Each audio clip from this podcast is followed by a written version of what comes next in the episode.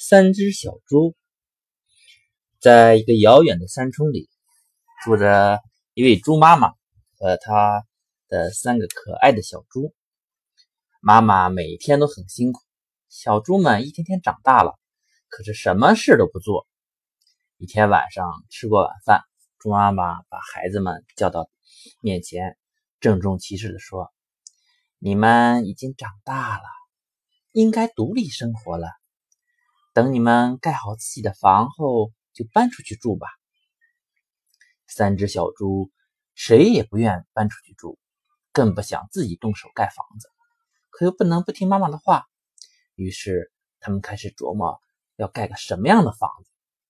老大先动手了，他首先扛来好多稻草，选择了一片空地，在中间搭了一座简易的稻草屋，然后用草绳捆了捆。啊哈！我有自己的房子了，老大乐得欢蹦乱跳。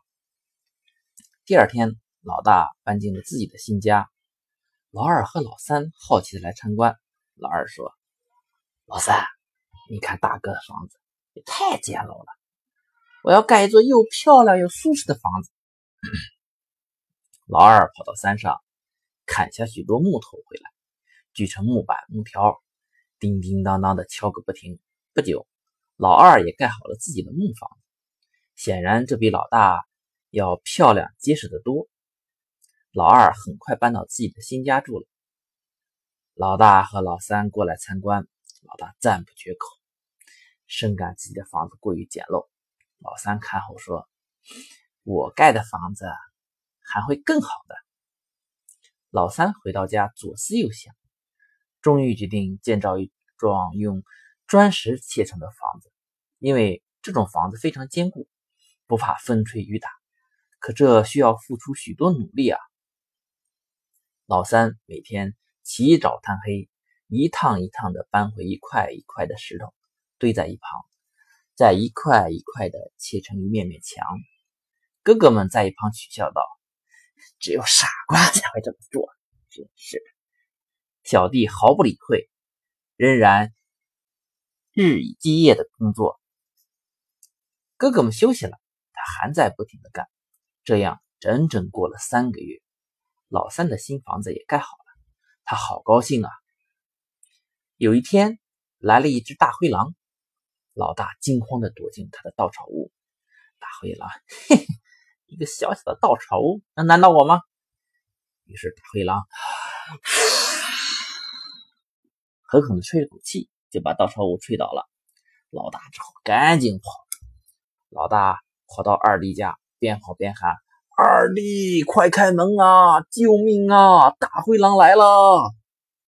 二弟打开门一看，三只大一只大灰狼追了过来，赶紧让大哥进了屋，关好门。大灰狼追到门前停下来：“嘿，你们以为一个木头屋子就能难住我吗？”一下一下向大门撞去，咚咚哗啦，木头屋子塌了。哥俩赶紧跑，跑到老三家，气喘吁吁的跟老三说了发生的一切。老三先关紧了门窗，然后胸有成竹的说：“别怕，没问题了。”大灰狼站在大门前，他知道屋子里有三只小猪，可不知怎么才能进去，他只好故技重施。对着房子吹了半天气，累得气喘吁吁的。结果房子一点事没有。大灰狼有点急，他又开始撞，咚咚咚！哎呦，疼死我了！大灰狼撞的是眼冒金星，鼻青脸肿。再看房子，纹丝不动。大灰狼真的急了，转身去找了一把锤子。大灰狼憋住劲。挥起大铁锤敲了下去，没想到锤子把断了，锤子反弹回来，正砸在大灰狼头上。哎呀，疼死我了！大灰狼大叫，他真的无计可施了。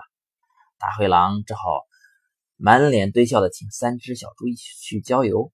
三只小猪很聪明，也很团结，他们提前到郊外摘了许多苹果。